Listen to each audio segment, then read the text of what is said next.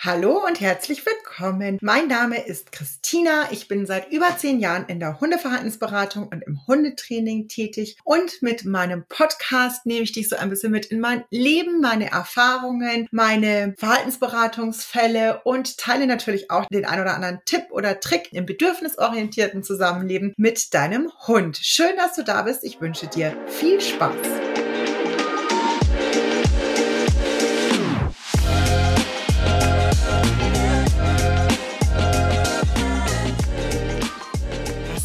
Ich mich auf die neue Podcast-Folge. Es wird ein spannendes Thema. Wir haben gemeinsam auf Instagram beschlossen, dass wir in der heutigen Folge über Optimierung oder alle Fünfe gerade sein lassen sprechen. Also muss ich an allen Ecken und Enden mit meinem Hund arbeiten und ihn verbessern, Schrägstrich manchmal vielleicht sogar auch verbiegen? Oder ist es auch okay, wenn mein Hund in manchen Situationen nicht in Anführungszeichen gehorsam, brav ist und kann ich das einfach so lassen? Ich freue mich sehr. Super spannendes Thema. Es wird natürlich wieder nur so ein kleiner Auszug und Blickwinkel sein, den wir heute hier besprechen können, weil, boah, ich glaube, dazu könnte man Romane füllen. Ich freue mich auch sehr und möchte mich als allererstes mal bei euch bedanken. Ich habe eine kleine Abfrage ja auch auf Instagram gemacht, in welchen Situationen ihr euch so ein bisschen unsicher seid. Kann ich das laufen lassen? Muss ich das verändern? Ihr habt rege teilgenommen und ich picke mir auf alle Fälle die ein oder andere Unsicherheit raus und dann werden wir das mal so ein bisschen beleuchten. Und meine Grundintention dabei ist tatsächlich auch, euch mal wieder zu zeigen, dass es häufig eben kein immer falsch richtig, schwarz-weiß gibt, sondern dass verschiedene Faktoren und Umstände hier eine Rolle spielen können, um eben die beste Entscheidung treffen zu können. Und das ist ja was, glaube ich, wo ich nie müde werde, das wirklich euch da so ein bisschen auch mitzunehmen, dass ich es total gut finde, wenn ihr euch inspirieren lasst, wenn ihr Webinare, Gruppen, Programme und so weiter bucht, wenn ihr Instagram, YouTube und sonstiges verfolgt, wenn ihr dabei immer wieder differenziert, nachdenkt, reflektiert, was davon für euch passend ist und was auch nicht passend ist. Und dass Dinge, die für euch passend sind, gar nicht zwingend falsch für jemand anders sein müssen. So, jetzt fangen wir aber einfach mal an und starten vielleicht so ein bisschen am Anfang mit so einer kleinen Einführung. Also gestartet mit diesem Thema sind wir ja ein bisschen, weil diese Woche vom Anton, unserem verstorbenen Dalmatiner, der Todestag war und ich ein bisschen emotional auf Instagram geteilt habe und ich einfach auch da so ein bisschen mitgeben wollte, dass es einfach wichtig ist, dass wir die gemeinsame Zeit, die uns geschenkt wird mit unseren Hunden und kleiner Spoiler, sie ist immer zu kurz, wirklich genießen. Und zwar in vollen Zügen genießen und dass wir uns nicht in diesen ständigen Optimierungstrainingswahn begeben. Und ich möchte hier trotzdem nochmal sagen, dass ich dennoch ein Freund bin, natürlich daran zu arbeiten, dass Hunde mehr Kompetenzen, Gelassenheit im Alltag bekommen, mehr Sicherheit auch im Alltag. Also was welches Verhalten ist cool in welchen Situationen und welches ist vielleicht halt nicht so cool in diesen Situationen. Das ist auch wichtig. Das gibt ihnen Sicherheit. Nur wenn ich jetzt sage, habt Spaß mit euren Hunden, heißt es, also beides muss passieren. Das sind diese Dinge, die ich, klar, es ist Social Media, es wird halt immer auf diese eine Keule irgendwie reingehauen in irgendwelchem Content. Aber ich habe so das Gefühl, auch da geht die Schere so weit auseinander. Es gibt die, die sich nur noch darüber profilieren, wie brav, gehorsam und funktionabel ihr Hund im Alltag ist ist. Und es gibt die, die so ein bisschen dem Hund gefühlt alles durchgehen lassen. Also da sieht man dann Hunde über eigentlich bestellte Felder fetzen, man sieht sie irgendwelche Gänse und Vögel hochjagen und da hm, kriege ich schon ein bisschen Bauchschmerzen, weil da werden eindeutig Dritte mit beeinflusst von der Freude des Hundes, wo es eigentlich nicht ganz okay ist. Also da wirklich nochmal reflektieren. Denkt auch wirklich nochmal daran, ich bin wirklich eine große Freundin und Verfechterin eines bedürfnisorientierten Miteinanders. Aber das bedeutet eben nicht, dass eine Partei jedem Bedürfnis, Impuls nachgehen darf, sondern es geht wirklich darum, den größtmöglichen Konsens aller Bedürfnisse der Beteiligten zu finden. Ja, klingt so unfassbar schräg, aber wir kommen bei den Beispielen mit Sicherheit nochmal drauf, wo ich da ein bisschen drauf eingehen kann, dann wird das Ganze auch verständlicher. Also grundlegend würde ich es einfach mal so beschreiben. Die Basis eines schönen Zusammenlebens mit Hund muss unbedingt sein, dass ihr euren Hund liebt. Genau so, wie er ist. Ja, wie gesagt, mit Macken, trotz Macken, bestenfalls mit Macken. Ich gebe euch mal ein Beispiel. Und das ist eine Geschichte, die sich wahnsinnig eingebrannt hat. Die ist ewig lang her. Da habe ich noch in der Festanstellung gearbeitet und hatte eine Kundin, die hat ähm, einen Schäferhund-Mischling übernommen aus dem Tierheim. Und diese Hündin war völlig drüber die hat einfach alles angebellt, die konnte überhaupt, also die war völlig rastlos. Die konnte weder still stehen noch still sitzen. Wenn man versucht hat, die in die Statik zu bringen, dann hat sie irgendwas zum Schreddern sich geholt. Ähm, die hat einen Stock nach dem anderen geschreddert. Also diese ganze Hund war ein explodierendes Pulverfass und Schäferhund Mischling auch wirklich groß und die Kundin hatte immer auch echt Mühe. Also es war einfach auch körperlich super anstrengend, diesen Hund irgendwie gehandelt zu kriegen, ja. Und sei es nur vom Auto zum Hundeplatz und wieder Retour und solche Geschichten. Und ich finde das einfach wichtig, dann auch anzusprechen. Fand ich damals schon, finde ich heute auch mindestens noch genauso wichtig, wirklich so, wie es der Person damit geht, wie groß auch die Last jetzt da ist, also der Druck der Veränderung. Und sie stand da wirklich schwitzend mit hochrotem Kopf. Und dann hat sie gesagt, nee, nee, ähm, äh, also es geht hier überhaupt nicht um mich. Wenn die so bleibt, wie die jetzt ist, ist total wurscht. Ich liebe die so abgöttisch, die ist so großartig, aber es ist für sie halt einfach so ein großer Stress. Und deswegen würde ich da schon noch mal gerne dran arbeiten. Und ja, also man kann mein Herz nicht besser einrennen als mit genau solchen Wörtern. Ich finde trotzdem per se, ganz ehrlich, darf man auch mal formulieren, puh, ich brauche da in den Situationen eine Veränderung, weil das kriege ich schwer gehandelt mit meinem Hund. Ähm, das fällt mir, fällt mir total schwer, weil auch ja unsere menschlichen Bedürfnisse dürfen da sein. Aber ich fand es einfach super wichtig und finde es auch jetzt noch immer super wichtig, dass wir uns vor Augen führen, dass es sehr häufig, wenn unsere Hunde eben unerzogenes, unerwünschtes Verhalten zeigen, dass es ja eine Stressreaktion ist. Das heißt, in den Situationen, wo unsere Hunde unangemessen rumkläffen, jammern, in die Leine springen, am Hosenbein zwicken oder sonst irgendwas, sind sie gerade sehr haltlos in der Situation. Es geht ihnen nicht gut. Und deswegen würde ich immer an unerwünschtem Verhalten arbeiten. Auch das ist natürlich eine Definitionssache, was findet der Mensch unerwünscht, was findet der Hund völlig normal. Aber allgemein, glaube ich, wisst ihr schon, was ich meine. Und es geht einfach da auch in erster Linie darum, die Lebensqualität des Hundes zu verbessern. Plus unsere, plus eben die der Umwelt, ja. Es geht ja dann meistens so in Rädchen miteinander einher. Und da würde ich auf alle Fälle nochmal drüber schauen. Also überall, ich würde immer an Situationen arbeiten, wo es eine Last für Beteiligte ist, ja. Und das kann, nehmen wir mal ein konkretes Beispiel, nehmen wir Hundebegegnungen, weil das immer ein großes Thema ist.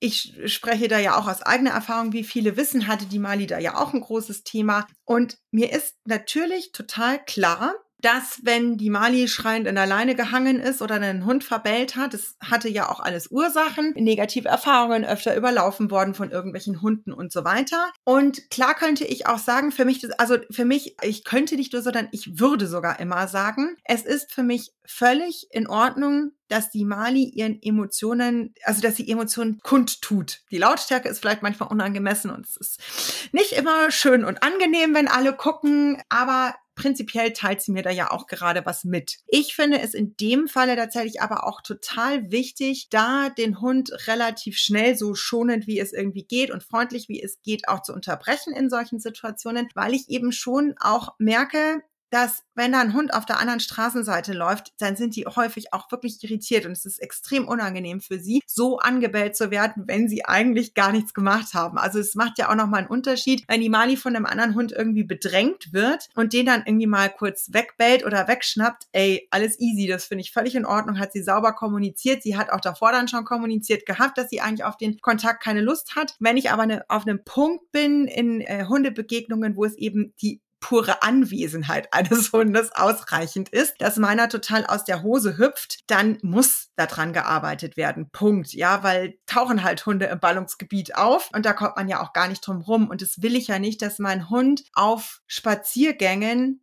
in zehn Situationen total gestresst ist, nur weil irgendwo am Horizont ein anderer Hund ist. Ja, das muss man immer dann individuell natürlich anpassen. Wie gehe ich mit den Situationen um? Aber das sind immer Dinge, an denen würde ich zwingend arbeiten. Ich finde aber dennoch, dass es eben auch unbedingt Blödsinn geben muss, wo sich kein anderer irgendwie dran schert, die der Hund unbedingt auch behalten darf. Ja, also nehmen wir Beispiel. Ich nehme ein Beispiel vom Anton, weil das ganz häufig tatsächlich so ist, dass so diese Macken, die einen so ein bisschen verrückt gemacht haben im Alltag, das sind die, die die vermisst man. Die vermisst man so fürchterlich. Also beim anderen war das eine, das war jetzt keine Eigenart von ihm persönlich, ähm, haarende Dalmatiner. Also ich, ist, ich weiß das ja, einige von euch Dalmatiner haben. Ich wusste das nicht, bevor ich einen Dalmatiner hatte, wie krass Dalmatiner Haaren. Und ich trage halt gerne dunkle Klamotten und da sind weiße Dalmatiner Haare wirklich, also unsere schwarzen Socken, es ist unfassbar. Und das war halt immer so, boah, der hat echt ganz schön, das ist ja krass. Und wir haben, ich glaube vor zwei Jahren oder so, haben wir unser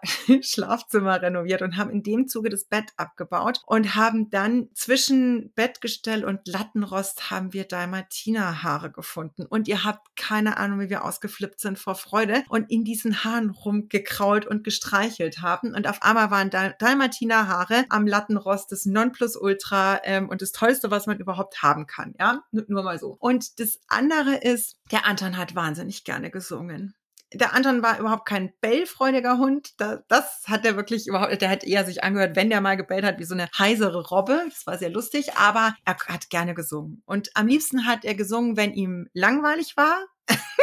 so Statik draußen, wo nichts passiert ist, ähm, war, war nicht so seins. Er war halt doch gerne lieber actionmäßig unterwegs. Und wenn er Hunger hatte, Bah, wenn der Ant und der hatte gerne Hunger. Er war sehr verfressen. Und dann hat der immer gesungen. Und es war, also ich hatte damals noch, als ich noch in der Anstellung gearbeitet habe, war Donnerstag mein längster Tag. Da hatte ich die Hunde immer am Hundeplatz mit dabei und wir sind sehr spät, also weit nach der normalen Abendsessenszeit, die wir jetzt nicht total fix haben. Das ist immer so zwischen einem Zeitfenster von ein, zwei Stunden, aber da sind wir sehr hinter dieser Zeit einfach gewesen. Und da saß der Anton, da hatte ich noch das alte Auto, da saß sie auf der Rückbank in so einer Wanne, angeschnallt, die beiden. Und der Anton hat die ganze Heimfahrt immer gesungen.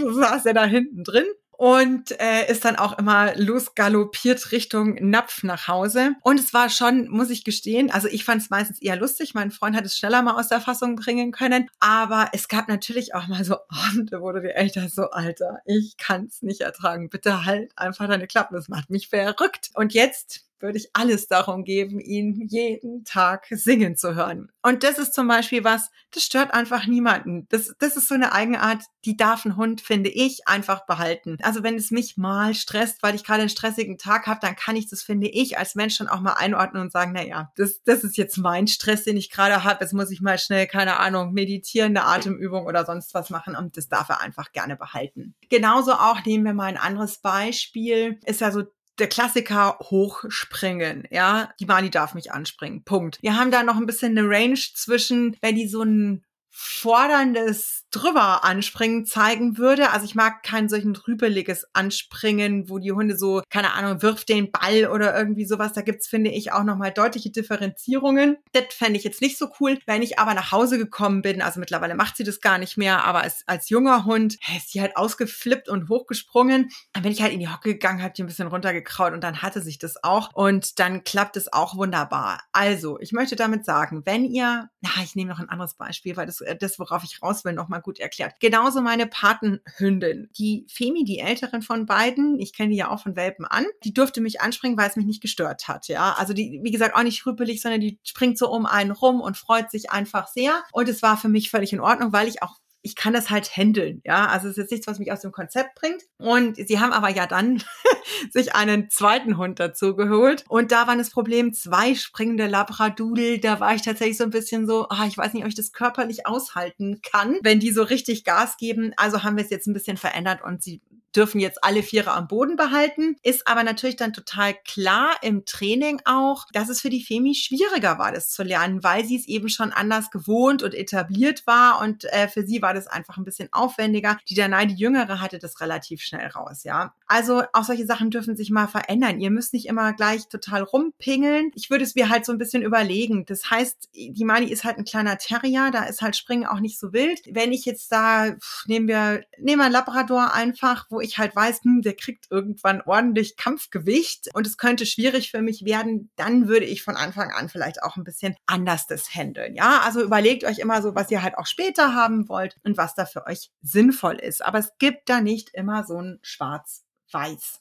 Also Persönlichkeit behalten lassen, unbedingt, aber eben an so situativen Kompetenzen arbeiten. Hunde lernen gerne und werden gerne sicherer in eurem Umfeld. Das geht uns ja auch nicht anders oder sollte uns nicht anders gehen, dass wir gerne noch dazu lernen, uns mit Dingen auseinandersetzen und genauso ist es für die Hunde auch. Nehmt bitte nur einfach Druck raus. Das ist total wichtig, dass ihr sonst Situationen einfach managt, indem ihr, keine Ahnung, Türgitter, äh, den Hund mal anleint. Also, dass man halt einfach dafür Sorge trägt, dass ein sehr unerwünschtes Verhalten nicht auftritt. Oder wenn ich einen Hund habe, der ähm, nach Besuchern schnappt oder Hunde manchmal beißt oder sowas, dann muss er natürlich über den Maulkorb noch abgesichert werden, damit ich dann innerhalb diesen Rahmens eben Stück für Stück dran arbeiten kann. Jetzt gehen wir mal ein bisschen in eure Beispiele rein, wo ihr so gesagt habt, hm, ich weiß jetzt irgendwie auch nicht, woran ich arbeiten, also soll ich daran arbeiten oder kann ich das so lassen? Und total schön hat mich eine Nachricht erreicht, so Leinenführigkeit auf vereisten Wegen. Kann ich so lassen? Muss ich daran arbeiten? Und auch hier sind wir natürlich so ein bisschen bei dem Punkt, also A, wichtigster Punkt dabei ist, also das Gewichtsverhältnis zwischen euch und dem Hund. Ja, kann ich den Hund halten? Die Bani zum Beispiel ist auch nicht der leinenführigste Hund der Welt und gerade jetzt, wenn es eisig ist und Schnee hat, flippt die halt aus vor Freude. Die springt mir da auch immer mal wieder in die Leine und was die Mani ja total gerne macht, ist, dass die so Anlauf nimmt und sich auf die Schulter wirft und dann so auf dem Eis gleiten lässt. Und das geht ja auch manchmal bis zum Ende der Leine. Und dadurch, dass ich jetzt da kein großes Thema habe, weil ich die Mali einfach easy peasy halten kann, lasse ich das. Habe ich überhaupt gar keinen Schmerz damit. Worauf ich tatsächlich ein bisschen achten muss, ist, wenn ich mit dreien unterwegs bin, also wenn ich mit der Mali und meinen zwei Patenhündinnen unterwegs bin. Da gehen wir aber tatsächlich hauptsächlich so Fall, äh, Falt und Welt, ja. Wald- und Feldwege. Die sind in der Regel tatsächlich nicht krass vereist. Da ist ja dann eher dieser tiefe Schnee, den man hat. Und wenn die drei dynamisch werden, dann muss ich natürlich so zwischendrin ein bisschen Entspannungsübungen machen. Ich mache das meistens über dann viel Zugspiele, viel fertig schnüffeln lassen ähm, und da sehr, sehr, sehr, sehr, sehr entspannt reingehen. Ich achte dann, also wenn ihr das halt einfach merkt, so, boah, Schnee, juhe, dann startet eure Gassi-Runden vor allem sehr ruhig und entspannt. Also ich mache das dann zum Beispiel auch, wenn ich merke, ah, da ist schon viel drin, dass ich wirklich direkt, wenn wir aus dem Auto ausgestiegen bin, erstmal so ein bisschen Schnüffelspiel, dann stehen wir erstmal, wir kommen an, die dürfen erstmal fertig wittern, sich mit der Umwelt auseinandersetzen und dann gehen wir quasi zur nächsten Abzweigung und machen immer wieder so ein bisschen Pausen und alles sehr piano und punktuell da, wo es halt auch mal geht, gut übersichtlich ist und so, da dürfen die natürlich auch mal gasen, weil ja, ist schon okay, dass da auch mal was raus muss. Also das so ein bisschen betrachten, sonst wirklich hauptsächlich eigentlich an der Erregung arbeiten, dass ihr wirklich da nochmal schaut, wie kann ich den Hund helfen, sich da etwas mehr zu entspannen. Dann super coole Frage auch, so wo man sagt, ah, ich weiß jetzt auch nicht so recht, ob ich daran arbeiten muss oder das laufen lassen kann, weil ich das für gerade zum Thema Bedürfnisse total genial finde. Und zwar andere Hunde aus mittlerer Entfernung, in Anführungszeichen, anglotzen, Schrägstrich beobachten lassen. Also, kommt natürlich jetzt auch so ein bisschen individuell auf den Hund drauf an, gell? Vergesst, also behaltet es mal im Hinterkopf. Prinzipiell ist es total wichtig, dass sich eure Hunde mit der Umwelt auseinandersetzen dürfen. Also, dass die Hunde beobachten dürfen, Vögel beobachten dürfen, Spuren schnüffeln dürfen, wittern dürfen und diese ganzen Geschichten, ja? Damit kriegen die Sicherheit in der Umwelt. Ja, die sortieren einfach Reize ein, verarbeiten die, lernen damit umzugehen. Hm, geht da, interessiert mich nicht, geht nichts an, nichts passiert. Super, Punkt, Haken dran. Jetzt würde ich zum, ja, zum einen, also wenn ihr so ein Thema habt, würde ich zum einen so ein bisschen die Körpersprache des eigenen Hundes beobachten. Das heißt, wenn er prinzipiell eine entspannt freundliche Körperhaltung hat und da einfach hinguckt und den Reiz beobachtet, wir bleiben jetzt beim Beispiel Hund, dann spricht überhaupt nichts dagegen. So, aha, es geht ein Hund vorbei, mh, ist vorbeigegangen, ist nichts passiert, Haken dran, weiter geht's, prima gemacht. Wenn man dann aber merkt zum Beispiel, es kommt Anspannung in den Körper, der Schwerpunkt geht ein bisschen nach vorne, man merkt so, der Hund kann auch den Blick gar nicht mehr abwenden, es geht eher in so ein Fixieren rein und es geht eben Anspannung in den Körper, dann wäre das was, wo ihr gerne mal den Hund dann rausorientieren dürftet. Er darf danach gerne wieder hinschauen, aber dass man damit so ein bisschen arbeitet. Weil ich das ganz häufig sehe, ist, dass die Hunde sich so ein bisschen festschauen, dann lässt man die festschauen, dann kommt, kommt der andere Hund näher und dann springen die in die Leine. Und das kann man häufig vermeiden, indem man sie immer wieder dann zwischendrin mal aus der Situation rausorientiert. Und was ich mit noch bedenken würde, ist, dass ihr auch mal mit beobachtet, selbst wenn es mein Hund eigentlich in meinen Augen ja sehr entspannt da sitzt, guckt und ich finde das alles schick, wenn ihr merkt, dass der andere Hund immer wieder stehen bleibt, nicht in die Nähe gehen will, ähm, anfängt einen riesen Bogen einzuleiten, da irgendwie unsicheres Verhalten zeigt, auch dann ist es ein guter Moment, um eurem Hund mal zu sagen, bitte den Blick abzuwenden und vielleicht nochmal Distanz aufzubauen. Also kann ich vielleicht noch ein bisschen mehr an den Rand gehen, um es einfach dem anderen Hund vielleicht auch zu erleichtern. Ja, wir kennen ja die Vorgeschichte von dem nicht und das würde ich noch so ein bisschen mit beobachten. Und was ich natürlich in dem Zuge nur so ein bisschen auch im Hinterkopf behalten würde. Also ich bin ein großer Freund, wie gesagt, dass ihr, ich lasse auch in der Regel die Situation immer fertig machen, aber dass ihr einfach auch eine Strategie habt, wenn man einfach mal sagt, wir müssen aber jetzt leider weiter, weil ich muss gleich in die Arbeit, ähm, dass man da vielleicht nochmal irgendein schönes Signal aufbaut, wo man sagt, und jetzt gehen wir in einem weiten Bogen oder du an meiner abgewandten Seite oder sowas, mal kurz an der Situation vorbei, damit der Hund eben auch, auch mal lernen darf, ich kann dich gerade nicht fertig glotzen lassen, weil wir müssen einfach weg. Eine super schöne Frage habe ich hier auch noch. Die nehme ich auf alle Fälle. I love it. Vielen, vielen Dank. Äh, also sowieso an alle. Ich kann leider nicht alle mit reinnehmen, ähm, aber wir machen das bestimmt immer mal wieder irgendwelche Fragen, die ihr mit einreichen könnt. Also bleibt dran, aber die liebe ich sehr. Es geht darum, ob Signale immer ausgeführt werden müssen. Also, weil man ja immer wieder liest und dann musst du konsequent sein und dann muss er das machen und oder ob es auch Ausnahmen geben darf. Und ich, boah, ich glaube, dann, vielleicht müssen wir über diese Frage nochmal eine extra Podcast-Folge machen. Aber wir reißen es hier auf alle Fälle mal an, weil sie einfach super ist. Ganz wichtig ist, dass wenn ihr Signale im Alltag einsetzt und wir brauchen sie halt ab und an mal klassisch zum Beispiel der Rückruf im Freilauf, wenn irgendein äh, Reiz kommt und ich den Hund mal irgendwie schnell brauche bei mir, dann ist es einfach wichtig, dass ihr Signale ordentlich aufbaut. Und das ist eines der größten Themen, die ich eigentlich beobachte, da sind wir wieder ein bisschen beim Optimierungswahn, wo sich der Kreis etwas schließt, ist, dass Menschen sobald der Hund eingezogen ist, eigentlich völlig ausrasten, weil sie so viel mit ihm trainieren wollen, möchten, dürfen, sollen, je nachdem, woher sie das, diese ganzen Glaubenssätze haben. Und dass dann an so vielen Stellen gleichzeitig trainiert wird, dass so viele Signale gleichzeitig trainiert werden, dass nichts richtig am Ende des Tages sitzt, weil alle eigentlich, alle Beteiligten sind überfordert. Der Mensch, der Hund und sowieso. Und deswegen, ich hatte dazu auch ein spannendes Erstgespräch. Guckt wirklich nochmal. Ich bin extrem trainingsfaul. Erzähle ich auch immer wieder.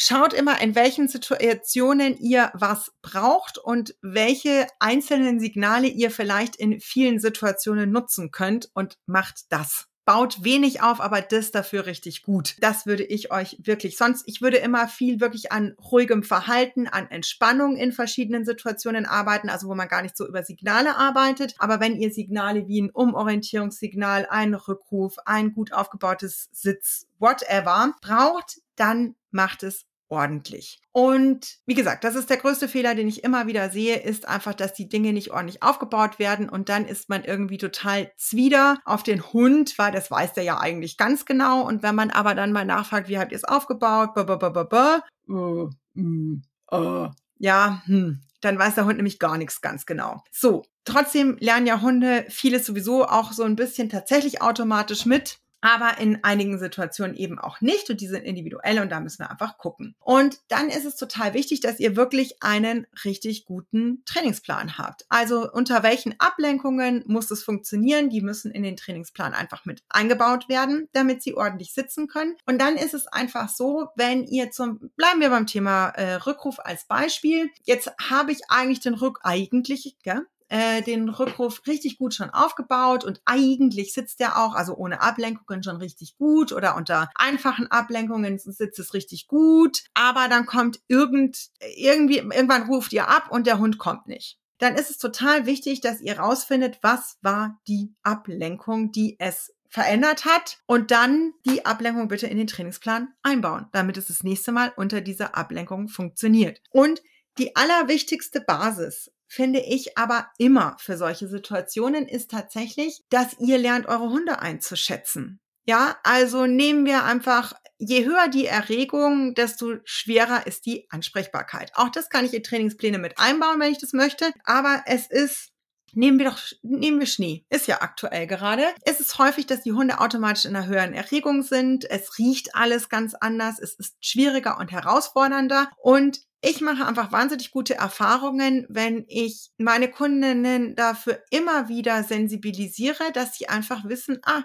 ich darf auch zwischendrin meine Leine dran machen, weil eine Leine bei uns so aufgebaut ist, dass da Entspannung reinkommt, dass der Hund sich wieder runterreguliert, dass wir wieder zusammen Hand in Hand gehen. Und das mache ich immer, wenn die Erregung so ein bisschen hochgeht und dann kann ich den zwischendrin wieder ableinen und dann lernen die das nämlich auch. Aber es geht einfach um hinschauen. Was braucht mein Hund gerade? Was kann er auch gerade leisten? Und wenn ihr euch zum Beispiel in Situationen befindet, wo ihr es nicht wisst, also, wir konkretisieren es wieder. Die Mali kennt natürlich das Signal Sitz, klassisch aufgebaut, über Leckerli Locken, Popo geht runter, belohn, belohn. In verschiedenen Situationen in neun Jahren natürlich ähm, etabliert. Trotzdem ist es ganz häufig oder eigentlich fast immer so, wenn ich irgendwie brauche, dass sie sich hinsetzt, frage ich sie, kannst du dich hinsetzen? Und wenn sie sich hinsetzen kann, dann setzt sie sich hin. Und wenn ich gerade das Gefühl habe, ich bin mir noch nicht sicher, ich glaube, das kann sie schaffen, dann sage ich, ich glaube, du schaffst es. Also ich motiviere sie eher, also ich sage, sitz, sitz, setz dich hin.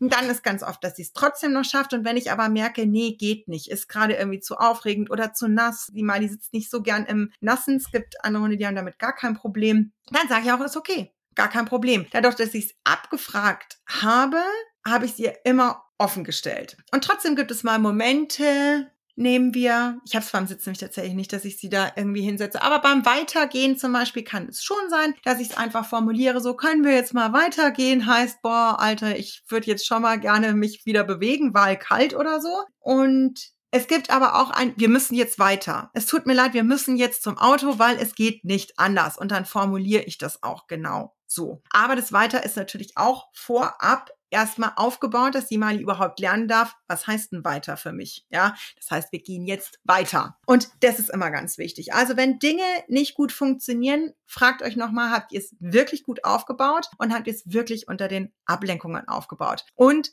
da wieder dran denken, fokussiert die Dinge, die ihr wirklich im Alltag braucht. Ich habe überhaupt gar keinen Schmerz mit Hobbys, was weiß ich, Agility oder whatever, was man so alles machen kann. Wenn es eure Hobbys sind und Freude machen, ist alles, alles schick. Aber in erster Linie sollte es wirklich darum gehen, dass ihr cool durch den Alltag kommt. Das, das sollte immer so die Prio sein, ja. Ähm, euer Hund hat nichts davon, wenn ihr total Spaß mit ihm beim Agility habt und dann zerrt ihr ihn an der Leine beim Gassi nur durch die Gegend, weil ihr behauptet, dass er weiter wüsste und ihr habt es ihm aber nicht ordentlich beigebracht. Das wäre was, an sowas unbedingt optimieren, weil es da einfach um eine faire Kommunikation für beide Seiten geht. Und sonst geht es wirklich darum, lasst sie schnüffeln. Ich bin zum Beispiel auch jemand, der ja, ich laufe an der Leine hinter der Mali her, wenn sie irgendwelche tollen Sachen anschnüffeln und angucken will. Und ich hatte damit gar keinen Schmerz. Und zwischendrin heißt es aber auch einfach, wir müssen jetzt leider hier lang, weil wir müssen jetzt zurück zum Auto. Also, es wird bestimmt einen zweiten Teil zu dieser Folge geben, weil wie gesagt, ich glaube, damit ist noch lange nicht alles gesagt. Aber ich freue mich jetzt vor allem erstmal, A, dass ihr zugehört habt. B, dass wir das Thema aufgemacht haben. C, dass ihr so wie tolle Fragen gestellt habt. Und jetzt dürft ihr total gerne auf Instagram kommentieren, was ihr zur Folge sagt, welche Gedanken ihr dazu habt. Dann machen wir, wie gesagt, gerne einen zweiten Teil oder mir auch per E-Mail schreiben. Ich freue mich. Vielen Dank fürs Zuhören.